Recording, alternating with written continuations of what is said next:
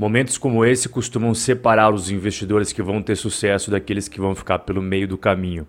Bolsas do mundo inteiro, seja Brasil, seja Estados Unidos, Ásia, Europa, todas, sem exceção. Claro, algumas em maior grau, outras em menor, mas todas estão caindo. E quando as coisas não estão indo bem, é muito comum vir esse tipo de questionamento, principalmente nas formas de mídia que você consome, seja nas redes sociais, seja através de revistas, jornais, TV, podcasts, enfim, não importa, né? Sempre vai ter aquele questionamento. Com ações caindo, devo continuar na bolsa ou é melhor vender tudo? E você vive naquela gangorra, sempre na montanha russa questionam: é hora de entrar, é hora de sair, é hora de comprar, é hora de vender. Os bons tempos voltaram, a bolsa virou mico. O brilho da bolsa, o que, que há de errado na bolsa? E sempre vai ter aquela fantasia, aquela ilusão gostosa de você ficar imaginando, mas que não passa disso, né? De uma ilusão, que é você entrar em momentos como esse daqui compra aos 60 mil pontos e vende aqui quando está 120 mil. Depois é muito simples, basta você voltar a comprar aqui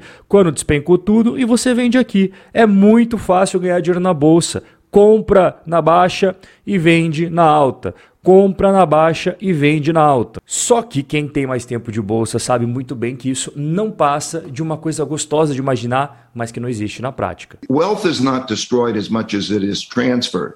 And if you know how to balance those investments, we, we do it in a, what we call an all-weather portfolio, but if you know how to balance those investments, That's the most important thing. Be in a safe, well balanced portfolio. You can uh, reduce your risk without reducing your return. And you can you will not market time this because right. even if you were a great market timer, the things that are happening can change the world, so it changes what should be priced into the markets. Essa pessoa que acabou de dar essa dica é o Ray Dalio, um dos grandes investidores que nós temos ao longo de toda a história de patrimônio pessoal. Ele tem 22 bilhões de dólares e um dos pilares do sucesso dele é não tentar acertar a hora certa de entrar e sair da bolsa. Ele pensa em investimentos de uma outra forma. Ele pensa como as estações da natureza. Nós temos a estação do verão, da primavera, do outono e do inverno. E todo ano a gente sabe que vai passar pelas quatro. E você, como investidor,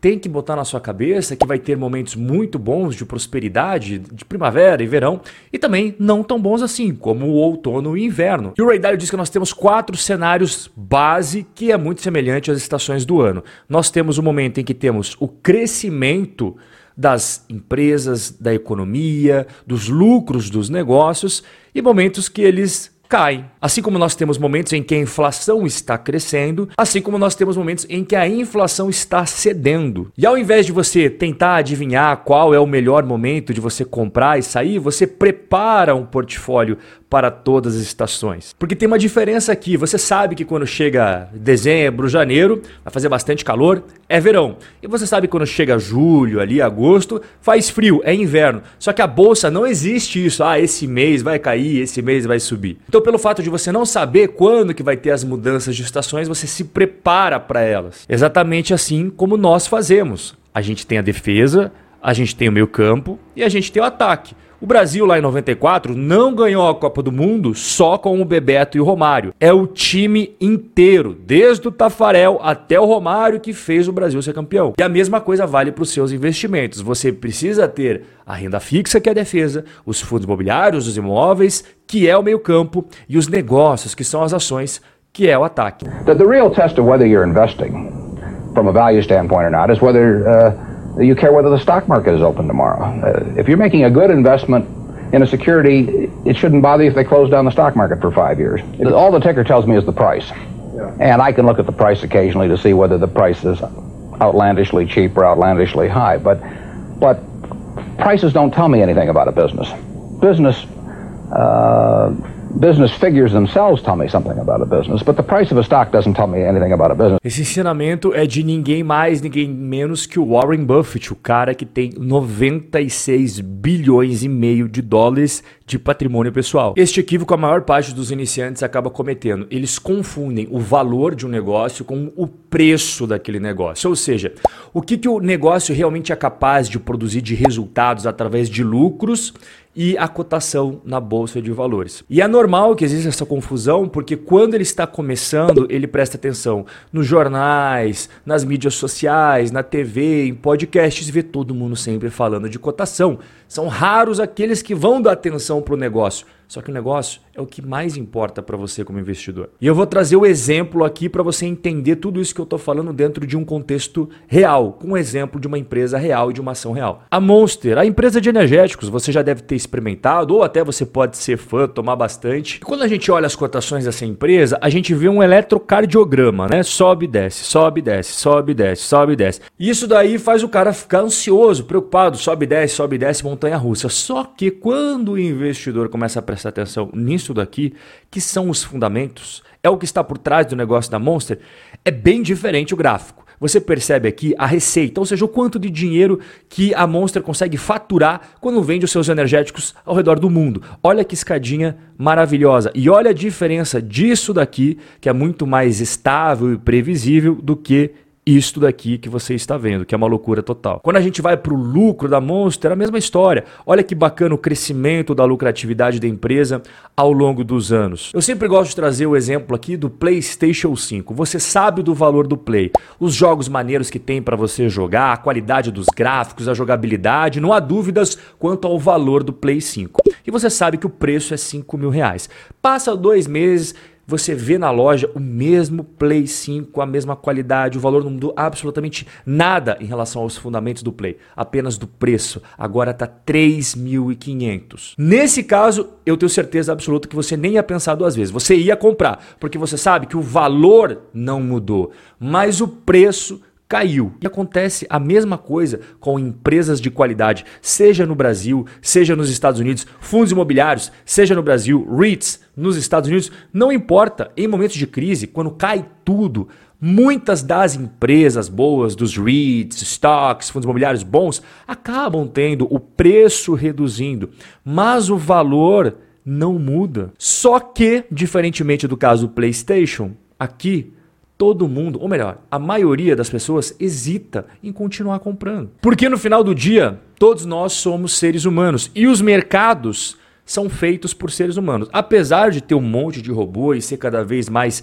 digitalizado, não se esqueça que quem é dono de todos esses softwares e os programadores desses softwares também são seres humanos. Então é impossível você tirar o ser humano do mercado. E aqui, inclusive, eu já puxo mais um ensinamento de mais um bilionário que é o Howard Marks. Ele tem de patrimônio pessoal 2 bilhões e 200 milhões de dólares. E ele ensina que economias, empresas e mercados operam em padrões, e esses padrões são chamados de ciclos, igual você está vendo na sua tela.